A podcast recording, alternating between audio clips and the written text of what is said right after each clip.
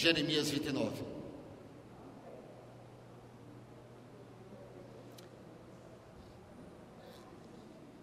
Jeremias é um profeta que nos ensina muitas coisas. Conviveu com um povo assim, meio difícil, porque o povo tra trazia na lembrança deles tudo que tinham passado lá no Egito. E eu quero falar sobre essa vida que, que vale a pena. E uma vida que vale a pena é aquela que nós devemos ter atitudes.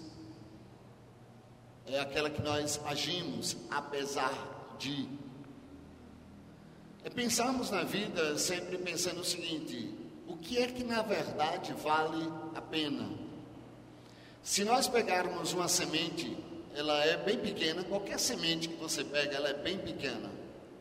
Mas dentro daquela semente há um poder, há um potencial para que possa surgir uma grande árvore. As nossas vidas, elas, ela também é essa pequena semente. Muitas vezes você pode olhar para você, você sentir-se uma pessoa tão insignificante, mas dentro de você tem o Espírito Santo de Deus, amém? E esse Espírito Santo, ele é o poder de Deus para que possa surgir de dentro de você uma pessoa brilhante, diga amém. Então Deus nos criou, nos formou com esse potencial. Então, o que é que impede de nós vivermos uma vida que vale a pena? É que muitas das vezes o problema maior nosso são as nossas experiências. As experiências que a gente vai tendo na nossa vida, elas elas podem nos empolgar, mas elas podem também nos entristecer. E dentro dessas experiências, nós vamos dando algumas prioridades na nossa vida, e essas prioridades elas vão determinando tudo na nossa vida. Olha o texto que aqui diz, é uma carta esse texto. É uma carta de Deus. Primeiro, Jeremias diz: E estas são as palavras da carta que Jeremias, o profeta, enviou de Jerusalém aos que restaram dos anciões sacerdotes e aos profetas, e a todo o povo que Nabucodonosor havia deportado de Jerusalém para a Babilônia. Uma carta. Olha o que, que diz a carta. Assim diz o Senhor, verso 4 Assim diz o Senhor dos Exércitos, o Deus de Israel, a todos os do cativeiro, os quais fiz transportar de Jerusalém para a Babilônia. Fica aí nesse texto. Nós podemos ver aqui, o pano de fundo desse texto é esse. O povo estava vivendo momentos de incertezas, e nas incertezas, eles criaram para si expectativas de que Deus iria livrar eles de qualquer forma e de qualquer maneira. De que Deus mais uma vez ia se manifestar de uma forma que ia livrar eles. Assim nós pensamos, assim nós imaginamos na vida, assim nós entendemos e construímos a nossa caminhada de vida, criando em nós expectativas que Deus ia livrar eles. E aí eles imaginavam o seguinte: que Deus ia fazer como fez no passado, quando eles estavam no Egito e que vieram dez pragas, e que num dia, no abrir e fechar de olhos, eles estavam dormindo e quando acordaram agora já eram livres, e que mais adiante Deus ia abrir o mar vermelho e eles iam passar a pé enxuto a imaginação deles era essa. Como dentro das igrejas, hoje, as pessoas, elas criam determinadas expectativas.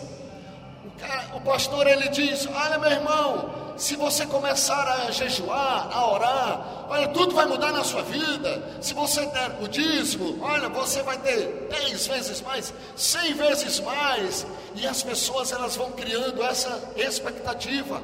E ela diz: é verdade. Por quê? Porque um dia aconteceu isso com fulano, com meu vizinho, com alguém que deu lá o testemunho. Vai acontecer comigo. Criam expectativas. E esse povo criou. Ele criou a expectativa desse Deus que ia agir de uma forma maravilhosa. Agora o que é que nós precisamos aprender? Toda vez que em meio à adversidade você cruzar os braços, você vai estar dando poder, força ao seu opressor. Toda vez que você passar por uma luta e você diz, é uma luta mesmo, uma luta tremenda, pastor. Você está dando poder para que aquele que te oprime, ele possa se avantajar diante de você. E aí surge o que? Os falsos pregadores. O texto diz isso. Os falsos profetas, eles surgiram e eles começaram a dizer: olha, é assim mesmo, fiquem dessa forma, Continue vivendo essa vida de terceira, segunda e terceira categoria. Vai chegar uma hora que a libertação vem, vai chegar uma hora que tudo vai mudar na sua vida e será assim uma coisa incrível. E nesse momento que os pregadores estavam começando a ministrar dessa forma àquele povo que estava na Babilônia, Deus mesmo, ele vem e ele diz: Olha o recado de Deus no verso 5 edificai casas e habitai-as, plantai jardins, comei o seu fruto, tomai mulheres, gerai filhos e filhas, tomai mulheres para vossos filhos, dai a vossas filhas uma, a marido, para que tenham filhos e filhas, multiplicai-vos ali e não, vis, não vos diminuais. E procurai a paz da cidade, para onde vos fiz transportar em cativeiro. Ou seja, ore pelo lugar que você está. Eu não vou tirar vocês da Babilônia, não. Deus estava dizendo: ei, descruze os braços, comece a trabalhar, comece a edificar casa, casem, tenham filhos, gerem seus filhos. Os filhos, vocês devem fazer com que eles casem e gerem outros filhos. As suas filhas, gerem outros filhos. É isso que Deus aqui está dizendo. E Deus diz a mim a você: chega da igreja, ela ficar achando que as coisas vão, vão acontecer, porque Deus ele vai sair lá do trono, ele manda um aviso: é vocês que têm que fazer a coisa acontecer. E aí eles pensavam que Deus ia tirar como tirou do cativeiro, do Egito. Aí ele diz: Não, agora é diferente. Agora você tem que fazer o seguinte: procure a paz da cidade procure a paz entre seus vizinhos. Ah, Senhor, me livre dessa rua, me livre desse bairro. Ele disse: Não, para de pedir dessa forma, está pedindo errado.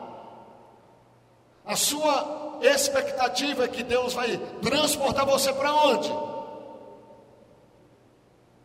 Procurar paz da cidade, porque eu fiz transportar em cativeiro. Aí ele diz: Orai por ela ao Senhor, porque a sua paz vós, porque na sua paz vós tereis paz.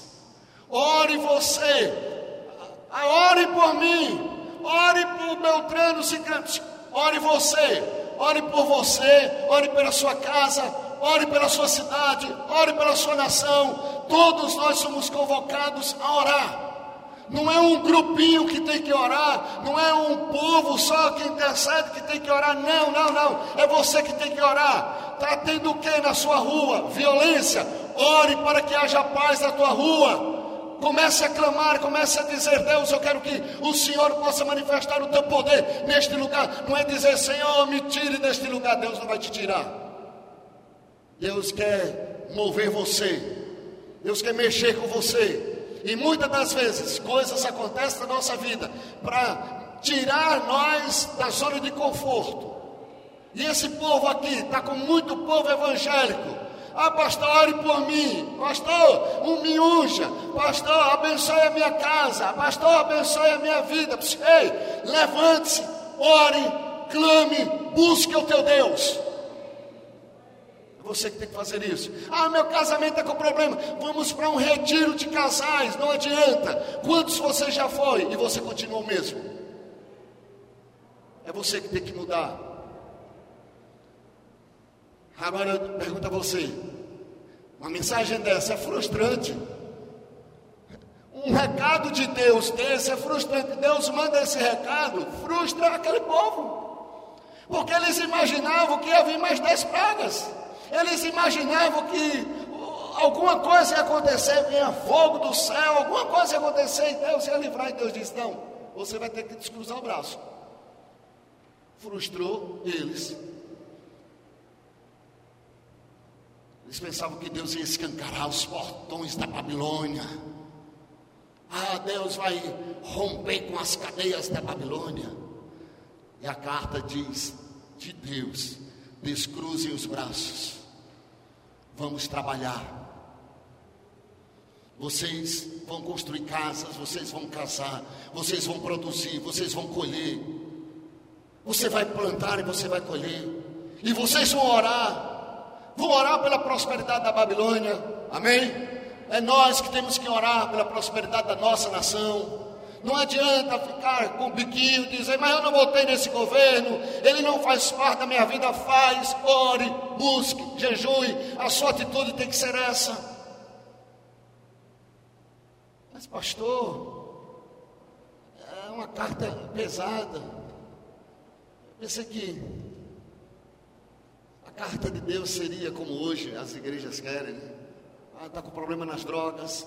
Olha, nós vamos ter um encontro, é tremendo. E você vai para esse encontro, e você vai ter um encontro com Deus. E lá, naquele encontro, você vai deixar as drogas. Olha, você está com problema no seu casamento. Olha, tem um encontro que transforma mesmo a sua vida. Ele é tremendo esse encontro. Nós já fizemos muito, irmãos. Mas de nada adianta três dias encontros e mais encontros, se não houver uma atitude nossa, de uma mudança interior das nossas vidas. Não adianta Deus chegar e botar, tirar você daqui, colocar num lugar especial, num lugar que é um, quase um céu. Se você vai precisar aprender a conviver, a andar, é você que tem que, é você que vai casar, é você que vai gerar filhos, é você que vai plantar, é você que vai colher. É você que tem que orar.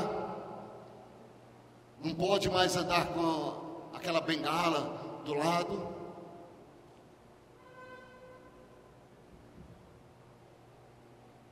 Ai, depois desse encontro eu vou me dar bem com meu pai. Depois desse encontro eu vou me dar bem com meu cônjuge. Agora vai ser um céu. E eu vejo pessoas elas indo, voltando aí e, e vão fazendo. Eu, eu, vejo um monte de, de, pessoas continuando fazendo as mesmas coisas que, que fizemos nos anos 90. Mesmas coisas. Mas a atitude, qual é a atitude sua? Meu filho, olha, o favor de Deus está sobre você. Porém, há uma caminhada na nossa vida. Ah, sim, graça de Deus sobre as nossas vidas. Ah, Peniel, sim, na nossa vida, sim, mas tem uma caminhada. O Peniel não terminou ali naquela escada que subia e descia, quando Deus mudou o nome de Jacó, não, para Israel. Houve uma caminhada, houve um retorno, houve uma mudança, houve uma outra atitude, é isso que Deus quer de cada um de nós. Então você vai ter que aprender a viver bem essa jornada da vida. E sabe por que, que Deus mandou essa carta para esse povo? Para que eu, você, eles também, mas principalmente nós hoje, saibamos que na jornada da vida, você deve aprender a lidar com diversas situações. Todos nós. A vida, ela tem o seu lado bom e o seu lado ruim, tem o seu lado alegre, tem o seu lado de pranto e choro. É a vida. Viver é viver. Viver é angústia, é viver. Numa solidão é viver. Tristeza é viver também. Então nós vivemos. E a nossa vida é isso. E se você não se preparar para isso, você vai se frustrar. Vivemos sim de felicidade e vivemos de expectativas. Quando começou o ano, você gerou em você o que? Expectativas. Todos nós tínhamos grandes expectativas, sim ou não? Mas isso é a vida. Porque nós sempre estamos à espera de alguma coisa. Todos nós, nós chegamos hoje aqui pela manhã. Você veio por quê? Você veio porque você criou uma expectativa, alguma coisa de bom para mim. E o pior de tudo, irmãos, é que às vezes a expectativa que temos, ela é grande, é muito grande. Esse desejo, esse, sentimento de que algo aconteça, de que Deus se manifeste, que o milagre seja estabelecido, ela é tão grande que gera em nós, sabe o que? Um problema. Que é o problema desta geração, é a ansiedade. Estamos vivendo uma sociedade ansiosa. Queremos que a coisa realmente aconteça de imediato. E é um engano. Engano você achar que vai viver a vida sem enfrentar testes na sua vida. Engano. Acharmos que por estarmos debaixo da graça, do favor de Deus, não vamos enfrentar crises, dificuldades, adversidades.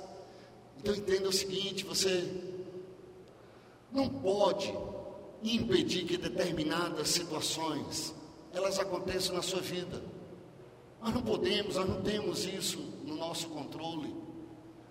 Você não pode impedir determinadas coisas, mas você pode impedir que essas coisas elas criem raízes na tua vida que elas agora sejam razão da nossa existência. E Deus estava dizendo a esse povo: vocês estão tão preocupados com a Babilônia fora de vocês. Vocês estão tão preocupados que vocês não perceberam que há uma Babilônia dentro de vocês. Nós às vezes ficamos tão preocupados com o mundo. Olha tanta violência no mundo e a violência dentro das nossas igrejas.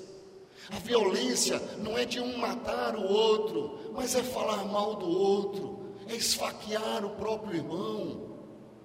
E são essas as violências que nós estamos enfrentando dentro das nossas igrejas. E ele diz: que, que adianta vocês começarem a pedir para que Deus possa mudar a situação da nação, se dentro nós estamos com sérios problemas?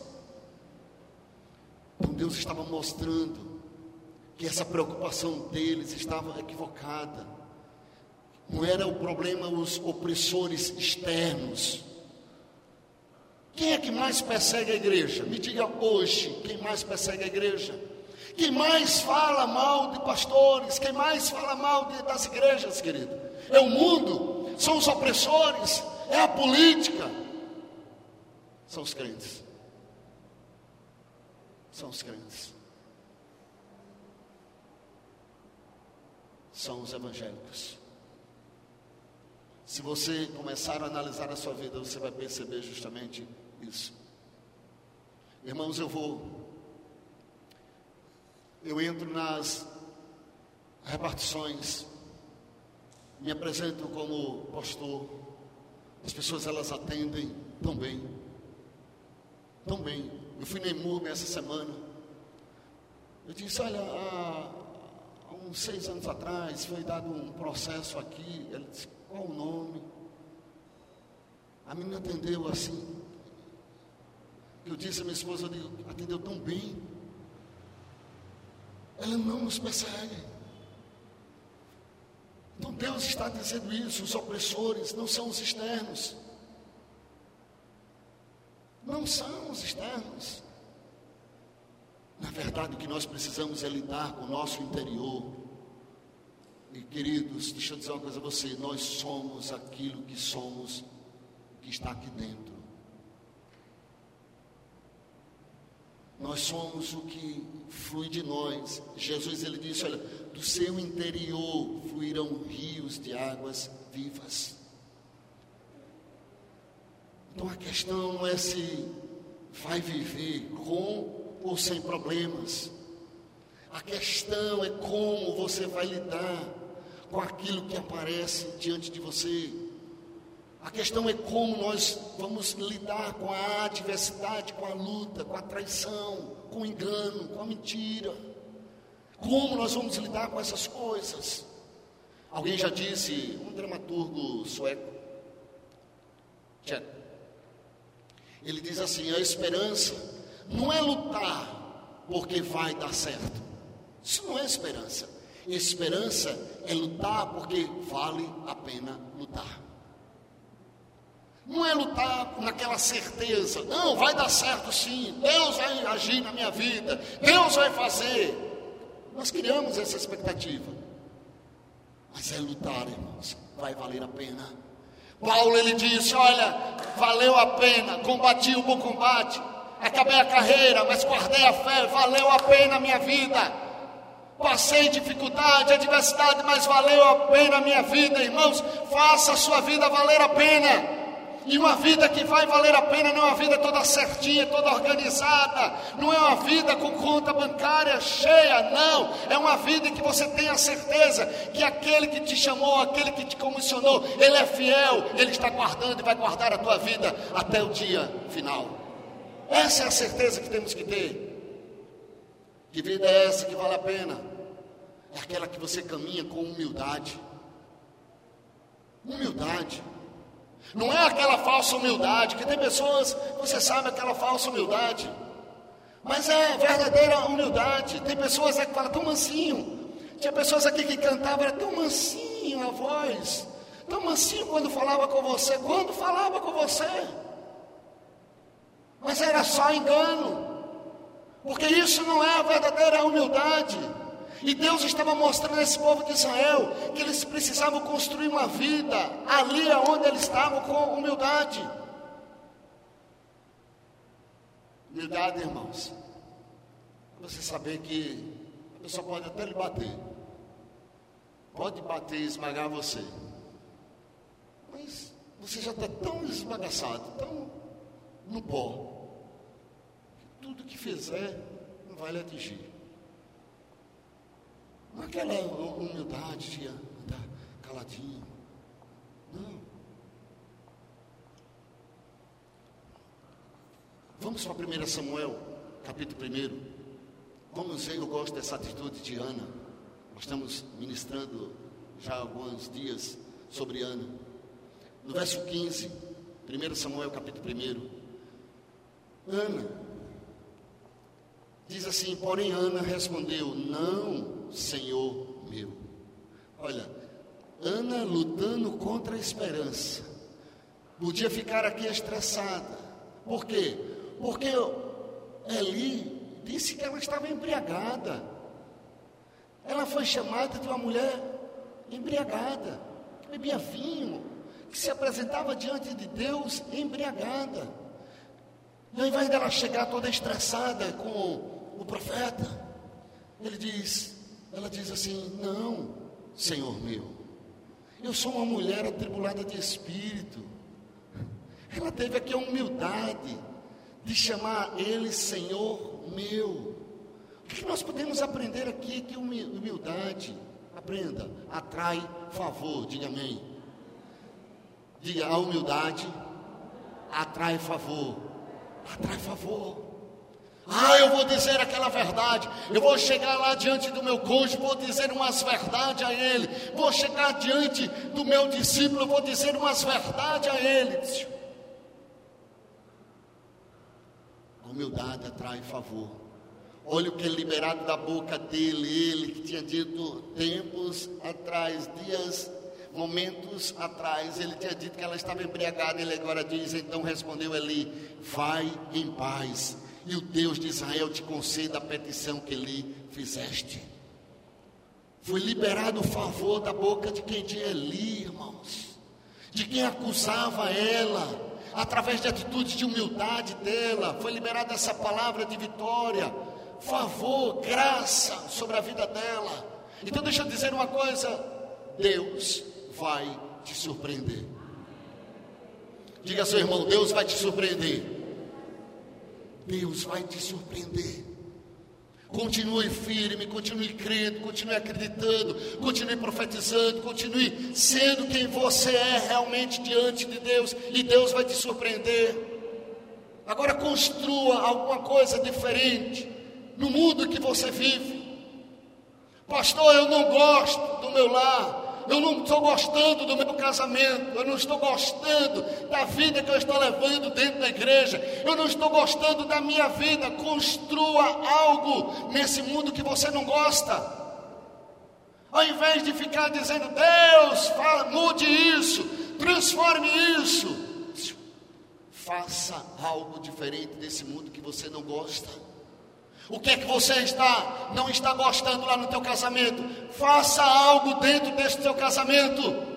Se você não está gostando da forma que está se relacionando, faça algo, mude. você não está gostando do seu relacionamento com seus filhos, faça algo diante daquilo que você não gosta, mude. O poder está nas suas mãos, amém? Porque a graça já foi dada a você, a mim, a todos nós. Agora Deus convoca, sou eu, eu é que preciso mudar. Não é dizer, olha, Deus vai mudar, Deus me transporta daqui que tudo vai mudar, não. A sua vida é aí. Ah, eu não estou gostando de muitas coisas que estão acontecendo lá na faculdade. Mude. Não é você. Vá lá e mude. Faça algo diferente. As pessoas, elas estão o quê? Elas estão brigando. Vá lá e leve a paz. As pessoas, elas falam uma mal das outras. Vai lá e mude isso. E comece a profetizar vida na vida das pessoas. Não está gostando da forma que o seu filho está vivendo? Vá lá e mude. Você tentou já de todas as formas, todas as maneiras. Você já falou, já se escabelou, como diz aqui no Nordeste. Vá lá e mude. É isso que Deus ele quer de nós. Isso é humildade. Ao invés de ficar murmurando, reclamando, mude. Sabe por quê, meu irmão? Sabe por que eu peço que você mude lá no teu casamento? Sabe por que, eu te peço que você mude lá no teu trabalho? Não está gostando? Mude. Mas não é mudar, sair de lá. Mude a sua atitude. Sabe por quê? Porque a sua vida é aí. Você, o povo pensava que Deus ia ia tirar eles dali. Deus disse: mudem, comece, plantem, construam casas, casem, tenham filhos. Aí Deus disse: Olha, a vida é isso. Esse negócio de vocês acharem que a Babilônia está pesada, que o opressor está pesado, eu quero que vocês mudem o lugar que você está.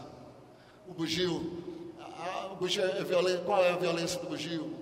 Vamos mudar. Como? orar, clamar, evangelizar, ganhar as vidas, ganhar as almas. Quantas mais pessoas nós ganharmos para o Senhor Jesus, menos pessoas nos presídios, menos pessoas no ML. Morrer todos nós vamos, mas não é necessário passarmos pelo IML. É você que tem que mudar. Faça alguma coisa diferente lá na tua família. Porque é a família que você tem. Amém? Coisa linda, meu irmão. Não adianta você chegar e dizer, ah, pastor, problema com meu pai, muda o seu relacionamento com seu pai. Ah, o problema é, é minha esposa, seja um esposo diferente. Ah, o problema é minha sogra, seja uma nora diferente, seja um genro diferente. Irmãos, Deus nos deu essa, esse poder. Seja um filho, Seja um filho diferente para tua mãe. Por que, é que eu digo isso? Porque eles são seus pais. Porque ele é o seu cônjuge. Porque esse trabalho você um dia pediu e disse, Senhor, abra a porta do emprego. Então seja bênção ali onde você está, porque você pediu ali fruto de oração. Faça o seu melhor. Deus estava ensinando isso ao povo de Israel. Ana tinha entendido isso. Ana tinha convicção agora, não adianta mais eu ficar com essa guerrinha com Penina. Não adianta mais eu ficar irritada com esses meninos que passam e ficam olhando, ei, olha só, seu esposo não te dá filhos, não adianta mais. Não adianta você ficar com picuinhas, brigando com as mesmas coisas de sempre, igreja. Não adianta. Vocês precisam fazer algo diferente, disse Deus. Vocês não podem ficar com os braços cruzados, achando que numa mágica tudo vai mudar na sua vida. É isso que hoje a gente vê um monte de crente querendo. Vou para determinado lugar, porque ali é uma caverna, e naquela caverna Deus vai falar poderosamente. Vá, mas é no seu dia a dia que você tem que mudar. Essa era a carta de Deus. Olha que a carta diz: plantem, lancem novas sementes. Então, ou seja, o seguinte: lance nova semente na tua casa, lance nova semente na relação com teu filho, lance nova semente no teu casamento, lance nova semente na tua vida. Lance nova semente na tua vida profissional. A graça de Deus está sobre a tua vida. Você pode lançar essa nova semente. Nós podemos construir uma igreja fantástica. Amém? Como, pastor? Lançando nova semente, nada de amargura, nada de tristeza. O que passou, passou, ficou para trás. Aqueles que passaram, louvado seja Deus, mas vamos lançar uma nova semente e nós vamos colher também, amém? E nós vamos orar e as pessoas vão se converter e as pessoas elas vão vir e as pessoas vão adorar ao Rei dos Reis e Senhor dos Senhores. Aleluia! Mas tem uma outra atitude de Ana. Ela clamou pela graça. Ela clama pela graça. Aí você diz, pastor, eu tenho que plantar? Claro que tem. Você quer ter uma vida que vale a pena viver? Tire os olhos do teu problema. Ana, por um período, ela começa a clamar pela graça, ela tira os olhos do problema. E ela começa agora a colocar os olhos aonde? Na promessa. Qual a, qual a promessa que Deus tem para a tua vida? Não é problema. O problema é a vida mesmo. Mas quais são as promessas? Verso 18 de 1 Samuel. Olha o que, que diz Ana. Ela diz assim: olha, ache a tua serva graça aos teus olhos. Ana, por um período, ela diz assim: Senhor, eu descobri nessa caminhada, porque se você olhar no início, ela subia todo ano para o templo. Todo ano ela fazia a sua devoção, todo ano. Mas agora ela entendeu que é graça de Deus. E ela diz: Acha tua serva graça aos teus olhos. Ela entende que ela não precisava de filho que ela precisava era de favor. Às vezes as pessoas elas vêm à igreja dizendo assim: olha, pastor, ora, porque se eu tiver dinheiro, eu vou ter tudo que eu quero na vida. Se eu tiver dinheiro, eu vou ter felicidade. Ore, porque se eu fizer uma, tenho uma relação sexual muito boa, prazerosa com meu cônjuge, eu vou ter uma vida equilibrada no meu casamento, querido. Muitas das vezes, o que nós estamos verdadeiramente precisando é de graça de Deus.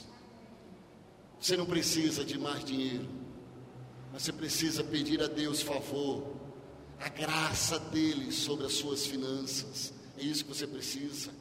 Então, igreja, novamente, qual é a área da sua vida que está estéril? Pare, analise qual é a área da sua vida Pastor, o que é que eu tenho que fazer? Clame, por favor. Clame, graça, venha graça, venha favor de Deus sobre a minha vida. É este convite de Deus aqui com esta carta. Este convite de Deus para uma vida que vale a pena. E uma vida que vale a pena, irmãos, é quando cada dia nós aprendemos a clamar pelo favor de Deus. É dizer, olha, Deus, eu quero encontrar favor teu nessa minha situação. Deus, eu quero encontrar favor teu nessa caminhada da minha vida. Deus, eu quero encontrar favor teu nesse trabalho que eu estou exercendo. Deus, eu quero encontrar favor teu no relacionamento com os meus filhos. Eu quero encontrar favor teu no meu casamento. Eu quero encontrar favor teu. Quando ela faz isso, ela descruza os braços. Ela esquece seu problema, ela esquece da sua esterilidade, ela coloca os olhos na promessa. E aí o texto diz que ela clama pela graça. Verso 7 diz: Ela foi o seu caminho, comeu, e o seu semblante já não era triste. Quando nós recebemos medida da graça de Deus, essa graça traz dentro de si poder para mudar a minha e a sua história. É essa graça que vai mudar as nossas vidas. É essa semente que você olha e diz, tão pequena, insignificante é, mas dentro dela tem o poder. A graça de Deus, irmãos, tão insignificante para muita gente. Hoje nem damos tanto valor à graça de Deus. Mas tem um poder tremendo para mudar a minha vida, a sua vida, mudar a minha história, a sua história, mudar a história de vida do seu casamento, mudar a história de vida do seu relacionamento com seus filhos. É essa graça, esse poder. Agora olha o versículo 19 e 20. Veja que o poder já estava dentro dela. O favor. Porque quando Deus derramou da sua graça sobre mim, sobre você, Ele já trouxe esse poder para todos que creem. Eu creio. Então esse poder está sobre a tua vida. Verso 19 diz: E levantaram-se de madrugada, adoraram perante o Senhor, e voltaram e chegaram à sua casa. Olha só, eles subiram e adoraram, ou seja, eles descruzaram os braços. Meu pedido hoje é: tire os olhos do problema, volte-se para Deus, eu adore, adore não pelo que Ele faz, mas adore pelo que Ele é. É isso que nós temos que aprender, é isso que vai fazer a vida valer a pena. Uma vida que vai valer a pena também é ter fé. Ter fé. Adorar Deus com o filho no colo é gratidão. Você gera filho, vem ao altar, diz: Pai, eu te dou graças pelo meu filho. Isso é gratidão. Você pega na maternidade o seu neto, seu filho, e aí você diz, Pai, eu te dou graças. É uma gratidão que você tem dentro de você. Mas adorar a Deus, irmãos. Adorar ao Rei dos Reis e Senhor dos Senhores com os braços vazios. É fé.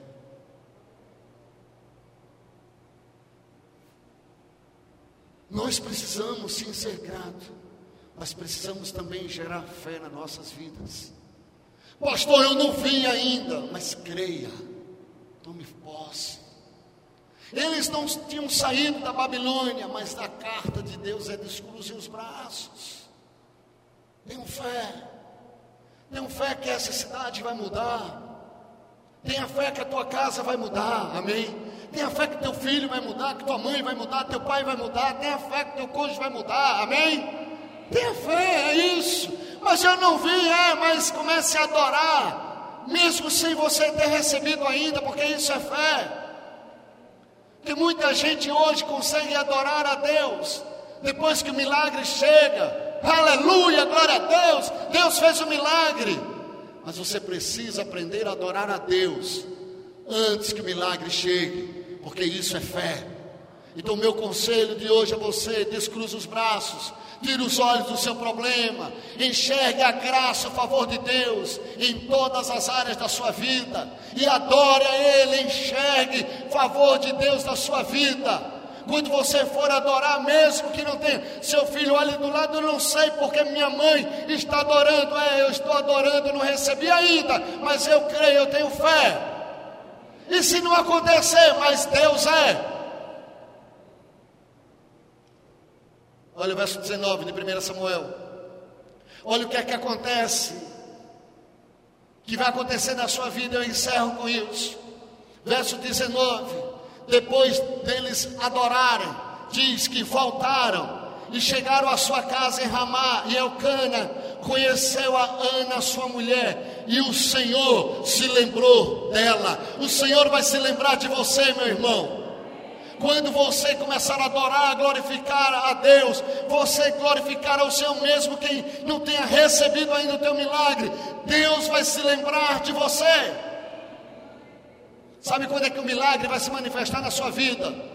Quando você tiver prazer de servir a Deus prazer de fazer a obra de Deus. Eu não faço não é quando tudo está bem na minha vida. Eu não faço não é quando o mundo está sorrindo para mim. Eu não faço não é quando as coisas estão certinhas na minha vida. Não, é porque eu adoro ao meu Deus e eu sei que Ele vai fazer.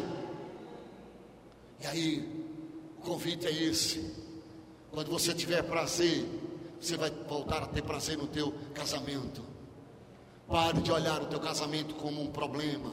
Ah, pastor, olha, meu casamento é um problema. Olhe, teu casamento é uma benção. Olhe com os olhos da fé. Volte a ter prazer na sua célula. Ah, pastor, olha, tanto tempo, eu já não tenho mais coragem, não tenho mais vontade de ir para minha célula. É, toda semana é aquela mesma coisa.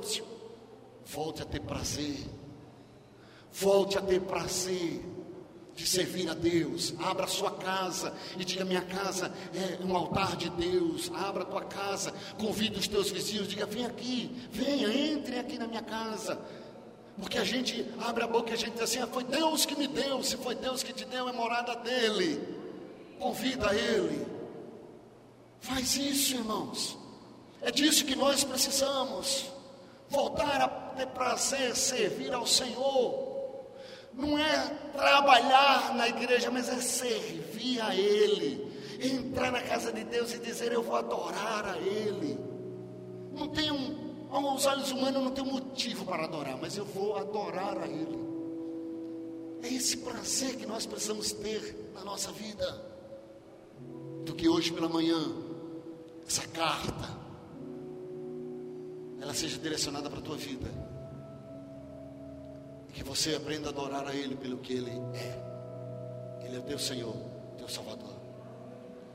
Que Deus Ele consiga, ou você se permita, que os seus olhos sejam abertos. Tenha prazer em tudo que você fizer, porque Deus vai lembrar de você. Se Deus lembrou de Ana, Deus lembrou do povo que estava no Egito, Deus lembrou do povo que estava na Babilônia. Ah, meu irmão, Deus vai se lembrar de você também. Não sei como está a tua vida, mas Deus é contigo. O que eu convido é você fazer como ela fez, adorar. Vamos ficar em pé? Confiando e crendo na promessa. Sirva a este Deus. Tem graça de Deus sobre a tua vida. Tem favor de Deus. Clame pelo favor de Deus. Clame pela graça de Deus a tua vida. Mude o teu relacionamento com a tua mãe, com o teu pai. Mude o relacionamento com o teu filho, com o teu cônjuge. Mude o relacionamento. Diga, Senhor, eu quero o favor teu. Amém. Glória a Deus.